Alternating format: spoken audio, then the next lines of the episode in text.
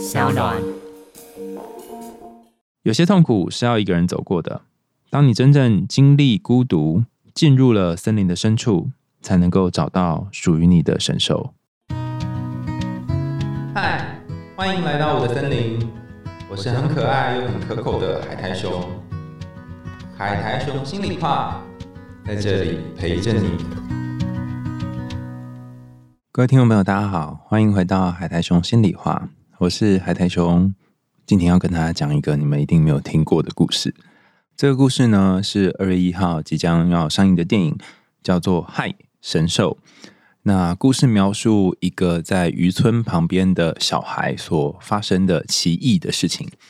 今天在开始讲这个故事之前呢，我想要先问大家一个问题：你有做过梦吗？大部分的人都有做过梦。但是不是每个梦都会记得？你印象最深刻的梦境是什么梦呢？我们在海苔熊心里话开播一段时间的时候，有请到全伦来讲解梦境。那梦境这件事情很有趣的地方在于，它通常有几个不同的寓意。第一种，它是你潜意识里面可能你不想面对的事情，然后它在梦境里呈现出来；第二种，是你很渴望去拥有的东西。可是你可能没有勇气去拿它，或是去追它，它在梦境里呈现出来。第三种是你可能会觉得有一点害怕，有点恐惧去面对，可是你即将要去面对的事情。你可以想一想，从以前到现在，有哪一个梦你记得特别清楚呢？那在大家想的时候，我分享一个我前阵子做的一个梦。那个梦非常非常短，就是我在一个。很古老的寺庙里面，那在寺庙里面有一个巨大的钟，那个钟就是像是日本神社那种会空空空，有那个和尚会拿着一个很大的杵会去撞那个钟，然后就看到一个和尚在撞钟，我呢就在这个巨大的钟塔的下方看着他撞钟。那虽然我在看他撞钟，可是不知道为什么，我觉得后方的森林里面有一只很大的怪物。准备要跑出来，然后我就醒了，就这样，梦境非常非常的短。那醒来之后，我就想说，哎，这个梦境要讲的是什么呢？好，呃，很有趣的是，通常梦境里面或者是童话故事里面的怪兽，都不是真的怪兽，是一个你可能害怕面对或恐惧面对的东西。那钟就是那个古寺里面那个钟，当然有很多的意涵。那其中一个跟现在有关的意涵是时间，因为我们每天都会看时间、看表嘛。所以我在想，可能我害怕是某一个时刻要到来，或是某一个需要面对的事情。那因为我需要面对它，所以它在后面，然后让我很害怕。这是我一开始的诠释啦。但随着时间，我会发现，哎，好像跟我想的有点不一样。那至于我后来的想法怎么样呢？等一下大家听到结尾就知道喽。好，今天先来说说这个有关于神兽的故事。那由于电影的版本呢？里面谈的有很多曲折离奇，然后波涛汹涌啊，很很多起伏的部分。但是为了避免大家在观影的时候有些细节的兴趣被我呃影响，所以今天我们会讲一个精简版、短版的，然后我们会讲到故事的开头的部分。那尽管是这样，还是会可能有些暴雷的地方。所以如果你准备去看《嗨神兽》这部电影的伙伴呢，你可以在看完电影之后再听我们的讨论。那如果你不怕的话，那 我们就可以开始讲这个故事了。在一个遥远的渔村，有一个小孩叫做阿吉，吉祥的吉。他从小就听四处讨好的爸爸跟他说，小时候在森林里面遇到神兽的故事。在森林中有一只巨大的神兽，鼻子长得有点像猪，又有点像大象，两只脚长长的，好像有一个很像蹄的东西在脚上。然后这神兽很大很大，会把人的噩梦给吃掉。有一天晚上呢，阿吉在睡前问爸爸说：“爸爸，爸爸，明天早上可以叫我起床吗？”爸爸跟他说：“好，我一定会叫你起床了。”于是阿吉就安然的入睡了。没想到爸爸要出海的时候，想要叫阿吉起床，阿吉无论如何也无法被叫醒，于是爸爸就出海了。这次爸爸出海就再也没有回来了。过了没多久，离家多年的母亲回来照顾阿吉。当初母亲和爸爸离婚，一个人跑到台北生活。但阿吉好像看不出有和妈妈重逢的那种喜悦。他依旧和他的朋友花生还有扁豆一起到森林里面，想要找爸爸口中的那只巨大的会吃掉人噩梦的神兽。他们搭着小船去捞水母，身上涂满各种荧光漆，想用各种发亮的方式去引神兽出来。可是没有想到，每一次都无功而返。最后，他们只好回家睡觉。留下阿吉一个人在继续找他的神兽。大家听完这个故事有什么感觉呢？这个故事后面还有其他的延续啦，哈，包含爸爸他究竟有没有回来，还有后来这个神兽跟阿吉之间产生了什么样的变化。但是因为我想要保留大家观影的乐趣哈，我们就讲到这里，先告一个段落，然后大家可以先想想，哎，我一开始问大家那个问题，你有没有做过噩梦呢？或是你有没有做过那种让你印象深刻的梦呢？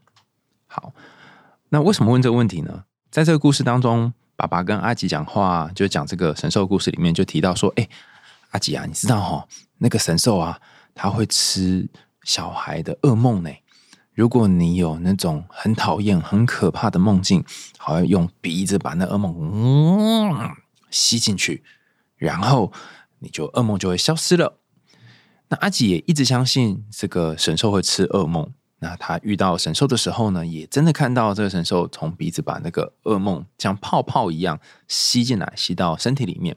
如果泡泡太大或噩梦太大，可能还会不浮在空中啊。这部片里面呢，有出现两只神兽，一只是比较大的神兽，很像是我不确定是爸爸还是妈妈哈。还是某一个，可能他们神兽也没有什么性别，总之就是某一个巨大的神兽，还有一个很小很小很可爱的神兽，形状很有趣哈。那至于长什么样子呢？大家可以去电影院看哦，就是海报都只露出一半哈，就不破坏大家的那个想象力，是蛮有趣的一只神兽。那这个故事呢，讲爸爸出海捕鱼，然后遇见神兽，然后吃掉梦境，他想要讲的到底是什么呢？好，我们回到一开始我讲那个梦哈，呃，先讲梦境的部分。刚刚说我在寺庙当中有个人在撞钟嘛，然后后面有一个巨大的怪物，但是我不知道那个怪物是什么。一开始我一直以为说，嗯，那可能是有某种压力啊，或某种时间上压力，因为我要考试啊，要准备论文要毕业，所以就会觉得那好像是这个。但我后来发现一件事情，就是可能比起这一个论文的压力，更明显的。一个恐惧或担心，是因为这整个寺庙里面只有我嘛，然后还有一个撞钟的，应该算是和尚吧，然后都没有其他人。那我仔细想，如果在梦境里面，我回头去看这个野兽的时候，会不会我内心里面真正怕的那个东西，并不是论文写不完，而是一种孤单的感觉？那这个巨大的野兽看似是野兽，但实际上很像一个黑黑的东西，然后摸不清的这种感受。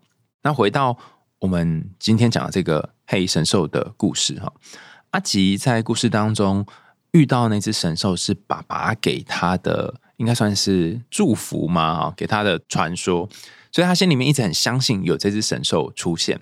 我不确定大家还记不记得哈，之前有提过巴巴雅嘎的故事，也是妈妈在走之前呢，给瓦尔丽莎一只小小的娃娃，然后用这个娃娃。呃，保护他，甚至到后来遇到巴巴亚嘎女巫的时候，都可以利用这个娃娃度过险境。那在这个害神兽故事当中的这个小娃娃是什么呢？其实就是这个爸爸告诉他的神兽。这个神兽可能实际存在，也可能不存在，可能在他的想象当中。但在每一次每一次阿吉觉得心情很低落，不确定爸爸在不在的时候。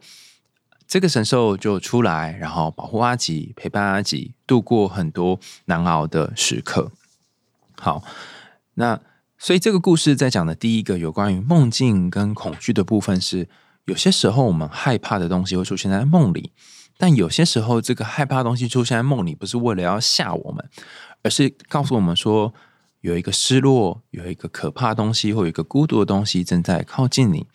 那如果你不面对它，你只是一昧的逃避它，它就会在你背后越来越大。你可能就像我一样，听到前面的钟声咚咚咚一直敲，可是你却没有真正的去接纳这个黑暗进来。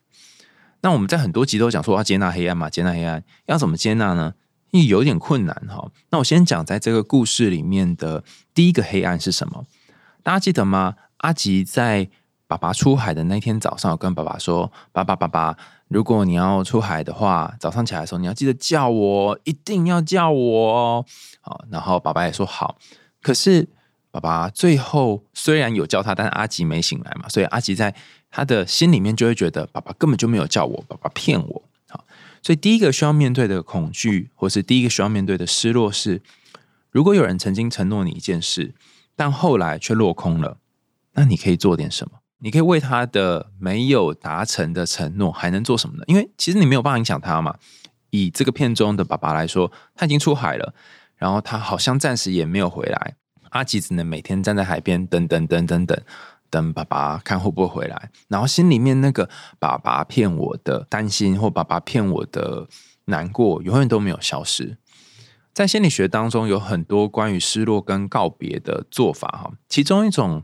关于这个离开的，不论是前任啊，或者是亲人，最强烈的情绪就来自于以前说好的东西怎么都不算数了。我们以后原本规划好的未来怎么都没有了。就像片里面，爸爸曾经答应阿吉说：“我要带你去看神兽”，结果也没有了。要面临这一个失落的方法呢，是让他在你心里面，你可以想象吗？有一个海浪，然后这个海浪可以慢慢的平静下来。有几种方式哈，我之前在书上看过一种方式是，你可以在纸上面写下你想象你跟那个人去完成这个承诺的样子。比方说，你可以想象阿吉跟爸爸两个人有一天手牵手，然后走到森林里面，然后遇到了神兽，然后神兽在他们旁边陪着他们一起在森林里面玩，然后可能会坐在神兽上跑来跑去等等。那阿吉可以用画的，或者是用写的，把这个故事写下来。那再来呢？你可以用某一种方式把它寄出去，因为因为没有人可以寄嘛，哈。你可以用烧的，就是拿一个钵放到钵里面，然后把它烧掉，或者是你可以放到瓶子里面，然后让海浪流走，这样哈。但这可能有点不环保了哈。但总之，就是你可以用一个方法把它带走。那在做这整个过程，你心里面可能会有一种啊。好多的难过，好多的想念哦，好多的舍不得哦。可是因为你在做这个告别过程当中，这些舍不得也会一起住在你写的信件里面，所以慢慢慢慢的就会随着时光流走。那有些时候不是你刻意为之去做这件事哦，有些时候是呃你不经意的进入了这个算是告别的状态。比方说，呃，我爷爷已经过世一段很长的时间了。但我都一直觉得，哦，就反正他年纪大，他也活到九十几岁，应该就还好吧。那只要有一天我在呃整理爷爷的房间的时候啊，为什么要整理爷爷房间呢？因为我模型太多，没有地方放，所以跟爷爷说：“爷爷，对不起啊，就是你房间借我放下这样。”然后在整理爷爷房间的时候，就发现，哎，爷爷的房间是那种合适的房间，床铺底下是有那种空间的，然后就把那个床铺底下的那个小柜子打开。然后打开之后呢，要爬到很里面的哈，拿手电筒这样把一些东西挖挖挖挖挖出来，这样我不知道以前的人蛮特别，他会把东西藏在床铺底下啊，都不会藏在天花板，藏在床铺底下。然后很有趣的就是我那挖挖挖老半天，然后就挖到了有一个袋子，很小很小的袋子，然后这个袋子打开，里面是三三四枚金色的戒指，然后说哇。这是摇一下还发，因为电影都用摇的嘛，我就摇一下，哎，好像是真的是金子哎哈，但我其实我也分不清楚它是真的金子还假的金子。总之，我就把这三个金戒指就拿出来，然后我还看到里面很有很多有趣的东西，有一个是以前古时候那种唱片，就是黑胶唱片的机器。那因因为我对那不是很了解哦，但我只知道有一个这样的机器，然后似乎也无法转动了，然后就把它搬出来，但。让我印象最深刻的是，有一个很重、很重、超级、超级、超级重的一个，嗯，应该算是跟我的身体差不多大的铁器，非常非常巨大。然后我整个在里面是无法把它拉出来，因为它太重了，所以我只好用绳子呢，就是把它绑住这个铁器的某一角，然后再用另外一条童军绳绑住另外一角，然后用拖的把它拖出来。那为了避免发出太大声音，所以下面还要垫一块布哦，这样，然后他就有点连滚带爬的，很不容易。他花了半个多小时吧，才把这个铁器板出来。想说，天哪，早知道我就去租仓库了。为什么要把我的模型藏在这个床底下呢？但总之就把这个铁器弄出来。然后出来的时候，一开始还看不出来是什么，那仔细一瞧才发现，哇，这是我爷爷爷好久好久以前，我小的时候做豆浆给我的豆浆机。我爷爷他非常厉害哦。他是一个，我觉得应该算是手工手工达人嘛，还是什么什么，反正就是万事通达人。他可以自己修电风扇，然后自己做各式各样的机器哈。据说连我们家的房子设计图都是他画，非常非常强悍。那总之就挖出了那豆浆机，然后看到豆浆机的那一刻哈，我不知道为什么就突然有一种悲从中来的感觉。其实爷爷过世那段时间，我觉得哎，好像蛮好的，就是他觉得年纪也差不多到了，然后拖着拖着也很辛苦啊。可是我看到豆浆机，我就觉得哦，好多回忆全部都涌上来，包含那时候他会用那个铁器熬豆浆给我们喝，然后呃，应该说用铁器磨豆浆啊，然后放在呃外面的盆子里面。我们家的这个顶楼外面有一个地方是可以专门让它压豆浆的。然后，因为它是用这个巨大的铁器磨豆机去磨豆浆，所以豆浆里面都会有铁的味道。然后我都会嫌弃爷爷说：“爷爷，你的豆浆为什么跟别人不一样，都是有铁的味道？”然后爷爷就说：“啊，你这个排孙，就是你这个坏孙子。”这样，然后就把这个这个铁器拿出来，拿到外面空地的地方啊，就是呃，刚刚说原本在做豆浆的那个地方。然后就用水冲一冲啊，然后擦一擦啊。我后来才发现，诶，我爷爷把它上了一个保护漆哈，蛮丑的，是 蓝色的，那水蓝色的保护漆，就是看起来就是很亮光亮光这样子。这个磨豆机已经不能用了，可是可是因为插电也不会动啊。然后我我也觉得不想修，但是我就在一边擦一边流眼泪的过程当中，就觉得哇，好像很多很多以前的回忆都涌出来。那最后我就把它放在我们家的某个角落。然后有点像是古古董或古物一样，把它供在那里这样。那有一天，我婶婶就问我说：“哎，这个东西你从哪里弄出来？”就哦，就是爷爷的床铺底下。他就开始跟我讲以前爷爷磨豆浆这个故事，然后才又想起了很多呃我以前没有发现的事情。那刚刚讲这整个过程，包括在擦豆浆机，然后把那个里面的零件一个个拿出来整理这豆浆机的过程，其实也是某种程度上面，我在试着去跟那些。回忆重新梳理跟整理的过程。那我在爷爷走那段时，我可能没做这件事，可是开始去碰触这个东西之后，才开始去清理这个我和他之间的回忆。然后，很多很多东西都涌出来，包含我爷爷之前做包子的事情啊，然后会提很多的馅饼到呃我上课的地方，然后当做我的午餐等等。那刚刚讲的这其中一种做法是写信嘛？那另外一种就是无意识之间或是不经意的去告别某一件、某一个人或某一件事，你可是不小心就碰到那个豆浆机，就是这样的例子。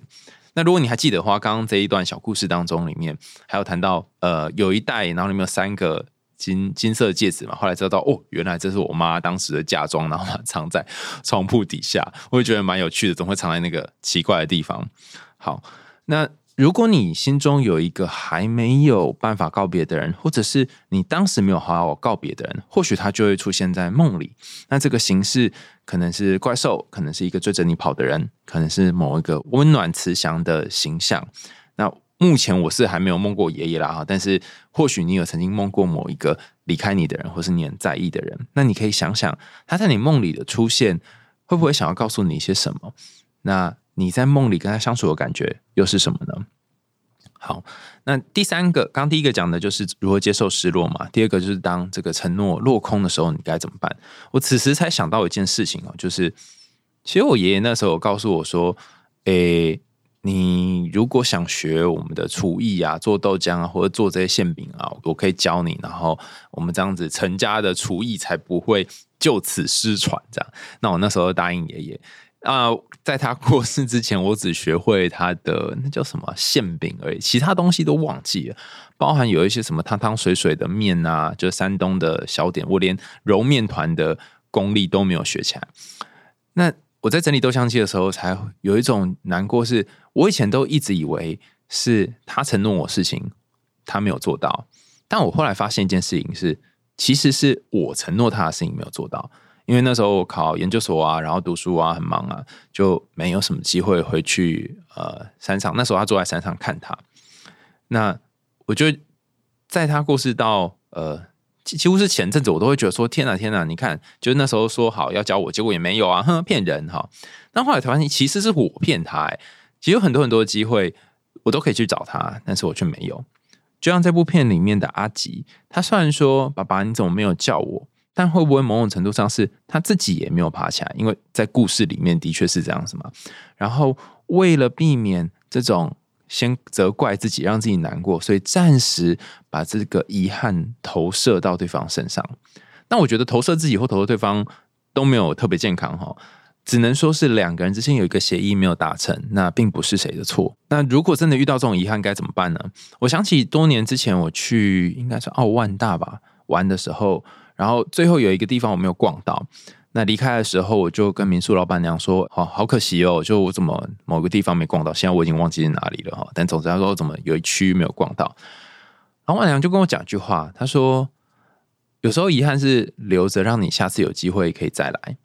所以我也想要用这句话送给大家：是如果有一个人在你生命当中留下了遗憾，这他可能走了或者是不见了，我觉得这个遗憾反而是一种可以让你想念的空间。”你可以透过这个遗憾，或是经常想这个遗憾来想着，哎呀，他如果在会有多好呢？或者是他如果听到我想跟他说的话，内心的感觉会是什么呢？第三个要跟大家分享的是，如果你做噩梦的话，你会希望自己的噩梦被吃掉吗？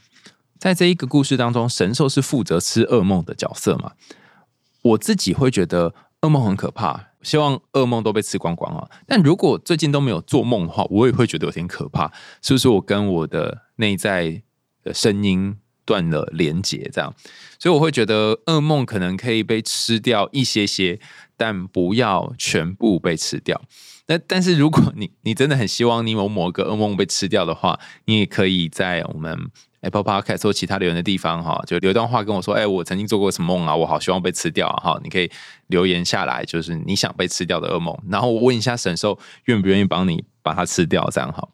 那这个问题呢，也对应到刚刚说是噩梦被吃掉嘛？这也对对应到生活满意度的其中一个题目哈。在测量你满不满意你的人生的时候，通常会问很多很多问题啊。其中一个问题我觉得非常有趣哈，就是你的人生如果重新来过。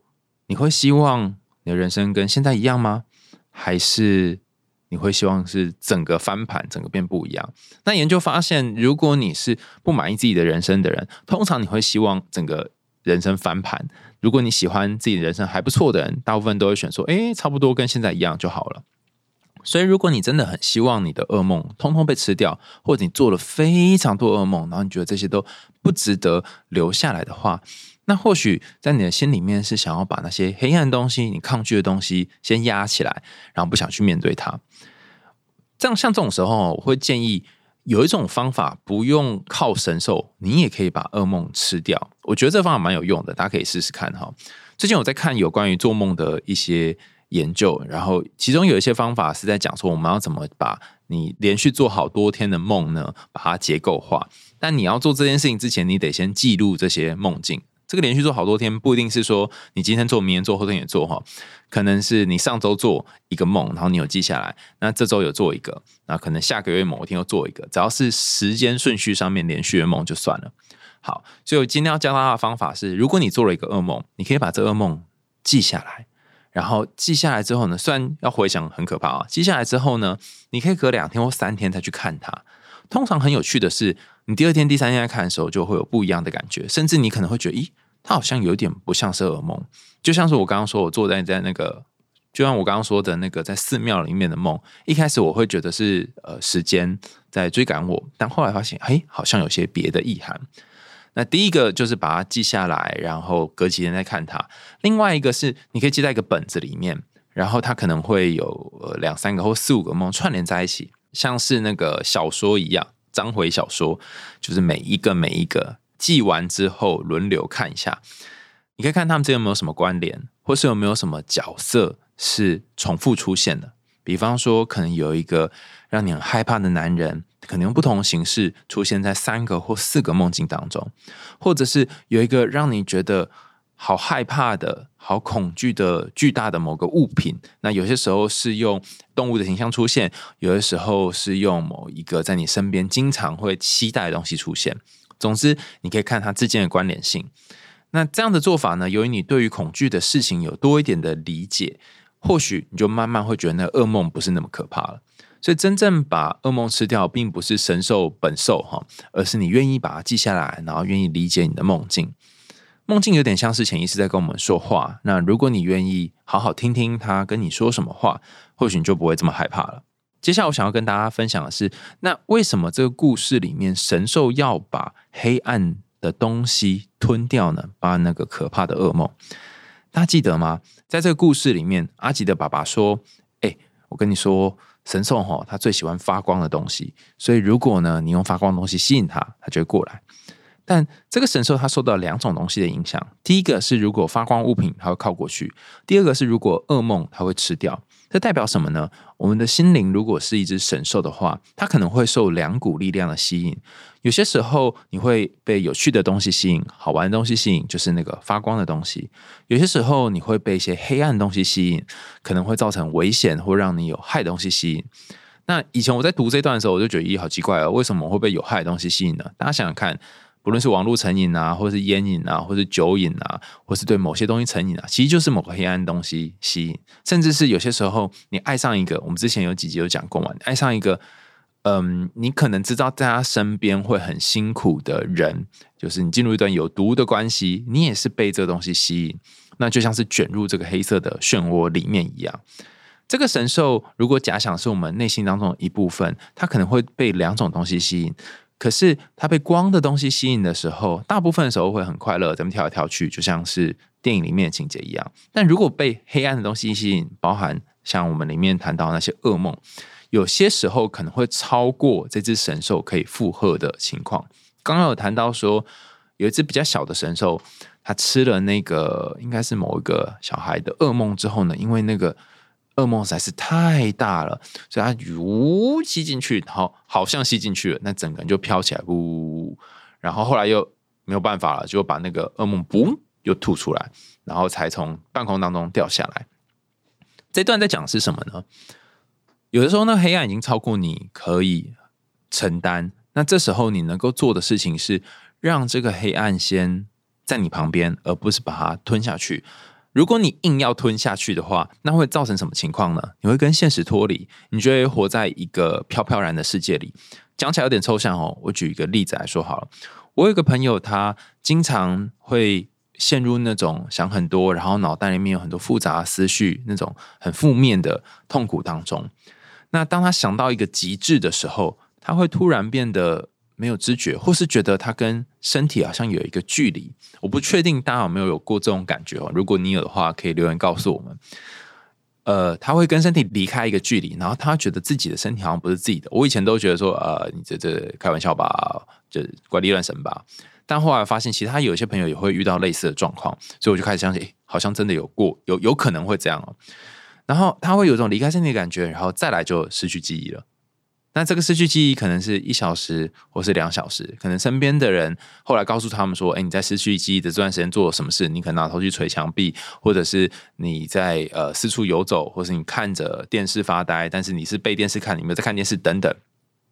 旁边可能有其他人告诉他，他才知道说：哦，原来那个时间我其实是暂时没有活在地球表面上的，我活在另外一个痛苦的幻想世界当中，应该不算幻想了，痛苦的世界，但是里面可能。”不知道是什么，因为我没去过，所以不晓得啊。那如果你的黑暗大于你可以承受的话，就会像刚刚说，你就像神兽一样吸进去之后呢，你就浮到半空中。那这时候该怎么办呢？就要适时的吐出来。倘若你发现这个东西你是无法承担的时候，你可以找一些人跟你一起度过，甚至是如果没有人可以陪你度过，你可以有动物啊或植物陪你一起度过。所以。神兽它不只吸光明的东西，它也吸黑暗的东西。但黑暗的东西如果超过负担的话，它就会选择吐出来。那你呢？你愿不愿意把一些黑暗的东西吐出来，然后让自己休息一下呢？如果你有点不甘心把黑暗吐出来，其实有一种做法，也是这个电影里面应该算是偷偷隐喻的做法。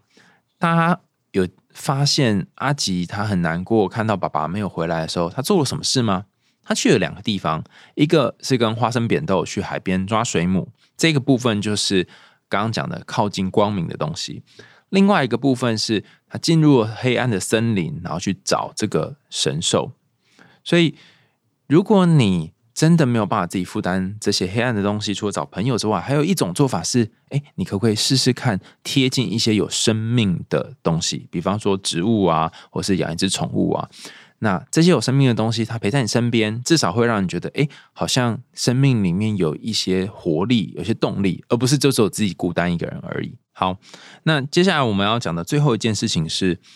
我前阵子在看钟仪老师的《传说里的心理学》，然后包含之前我也看了许多其他有关于童话或者是故事不同老师的分析，那大概都有讲一个很重要的概念，就是有些路是你要自己走过的。当你真正经历过孤独和痛苦，进入了森林的深处，你才能找到属于你的神兽。在这个故事里面，阿吉他曾经跟他的朋友两个好死党一起去海上找，一起去森林找。但都没有找到，那最后在哪里找到的呢？最后他一样在森林找到，但是他是自己才找到的。在钟英老师的书里面有谈到，如果你一辈子都是拿手去靠在别人的肩膀上，依靠着别人前进的话，那会有两个结果。第一个是你靠着对方，你会觉得很自卑，自卑就是你依赖对方的代价。的书当中提到的句子，我觉得非常棒。另外一个是，如果你总是要靠着一个人前进。那当这个人不在的时候，你就会不知道该如何前进了。所以片中的阿吉是自己最后找到那条路，虽然过程非常的辛苦，可是因为他自己找到神兽，他才会知道说要怎么样从悲伤当中走出来。其实我觉得哦，有些时候面对悲伤或面对失去，面对一个你本来以为可以达成的事情，但是最后没有办法达成，这种感觉很像是你要和内心某一部分已经成型的自己撕裂。